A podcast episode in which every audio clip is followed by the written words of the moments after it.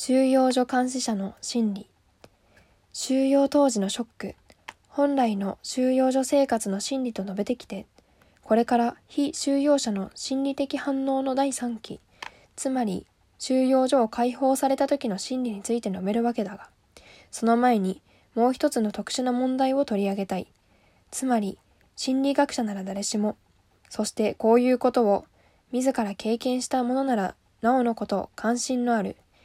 収容所監視者の心理だ。なぜ血の通った人間が他の人間にこの報告にあるようなことができたのか。こうした報告を聞いてその通りに受け止め、そのようなことがあり得ると知った者は、では心理的にどうしたらそんなことができるのかと尋ねるのだ。この問題に深入りするつもりはないが、問いに答えるには、まず次の二つの指摘をしなければならない。つまり、収容所の監視兵の中には、厳密に臨床的な意味での強度のサディストがいたということが一つ。そして、より抜きの監視隊を編成するときにはサディストが求められたということが二つである。非収容者の中からカポを任命する目的で行われるような共犯者や刑事の手下を人間として劣悪な順に選ぶ選抜については、すでに述べたが、言うまでもなく、そこでは残酷な輩や、保身に凝り固まった連中が選ばれた。収容所でのこの会からの選抜は、サディストの上位からの選抜に他ならなかった。極寒の作業現場で、私たちは業の底にいた。着ているものはほとんど極寒の、ほとんど防寒の役に立たなかった。順番におよそ2時間ごとに数分、戸外にしつらえ、しつらえられ、枝やコッパを焚きつけたストーブに当たる許可がもらえた。そんな時、私たちがこぞって大喜びしたのは言うまでもない。だが、この喜びを取り上げることに快楽を覚える現場監督や監視兵が必ずいた。気分次第でダメだと言ったり、見事に炎を上げている焚き付けごとストーブの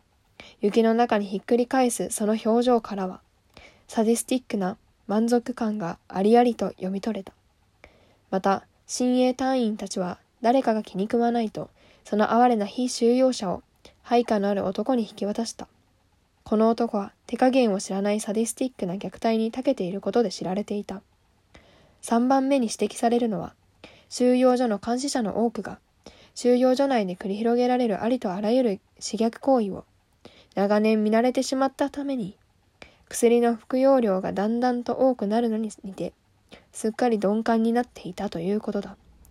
この鈍感になり、心が干からびてしまった人々の多くは少なくとも進んでサディズムに加担はしなかった。しかし、それが全てだ。彼らは他の連中のサディズムに何ら口を挟まなかった。4番目に挙げられるのは、収容所の監視者の中にも、役割から逸脱する者はいたということだ。ここでは、私たちが、ここでは、私が最後に送られ、そこから解放された収容所の所長のことにだけ触れておこう。彼は親衛隊員だった。当時は収容所の医師、やはり非収容者だった。しか知らず、解放後に明らかになったことだが、この所長はこっそりポケットマネーからかなりの額を出して、非収容者のために近くの町の薬局から薬品を買ってこさせていた。これには後日談がある。解放後、ユダヤ人非収容者たちは、この親衛隊員をアメリカ軍からかばい、その指揮官にこの男の髪の毛一本たりとも触れないという条件のもとでしか引き渡さないと申し入れたのだ。アメリカ軍指揮官は公式に宣誓し、ユダヤ人非収容者は元収容所長を引き渡した。指揮官はこの親衛隊員を改めて収容所収容所長に任命し、親衛隊員は私たちの食料を調達し、近在の村の人々から衣類を集めてくれた。一方、この同じ収容所の非収容者の班長は、収容所の親衛隊員からなる監視者の誰よりも厳しかった。この班長は時とところを問わず、また手段も選ばずに、手当たり次第に非収容者を殴った。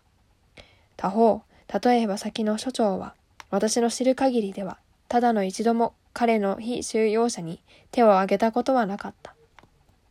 このことから見て取れるのは、収容所監視者だということ、あるいは逆に非収容者だということだけでは、一人の人間について何も語ったことにはならないということだ。人間らしい善意は誰にでもあり、全体として断罪される可能性の高い集団にも善意の人はいる。境界線は集団を超えて引かれるのだ。したがって一方は天使でもう一方は悪魔だった。などという単純化は慎むべきだ。事実はそうではなかった。収容所の生活から想像されることに反して監視者として非収容者に人間らしく対することは常にそのその人個人のなせる技その人のモラルのなせる技だった。その一方で自らが苦労を共にしている仲間に悪をなす非収容者の卑劣な行為は、ことのほか非難されるべきだ。品位を書く、こうした人間が非収容者を苦しめたことは、他方、監視者が示したほんの小さな人間らしさを、非収容者が深い感動を持って受け止めたことと同じように明らかだ。例えば、こんなことがあった。現場監督、つまり非収容者ではないが、ある日、小さなパンをそっとくれたのだ。私はそれが監督が自分の朝食から取り置いたものだということを知っていた。あの時私に涙をボロボロこぼさせたのはパンというものではなかった。それはあの時、この男が、この男が私に示した人間らしさだった。そしてパンを差し出しながら私にかけた人間らしい言葉、そして人間らしい眼差しだった。こうしたことから私たちは学ぶのだ。この世には二つの人間の種族がいる。いや、二つの種族しかいない。まともな人間と、まともではない人間と、ということを。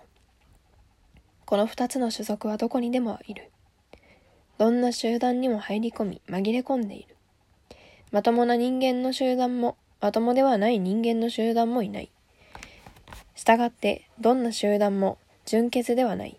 監視者の中にもまともな人間はいたのだから。強制収容所の生活が人間の心の奥深いところにぽっかりと深淵を開いたことは疑いない。この深みにも人間らしさを見ることができたのは驚くべきことだろうか。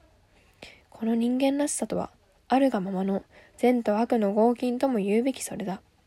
あらゆる人間には善と悪を分かつ亀裂が走っており、それはこの心の横底にまで達し、強制収容所が暴いたこの深淵の底にも達していることがはっきりと見て取れるのだ。私たちはおそらくこれまでどの時代の人間にも知らなかった人間を知った。ではこの人間とは何者か？人間とは人間とは何かを常に決定する存在だ。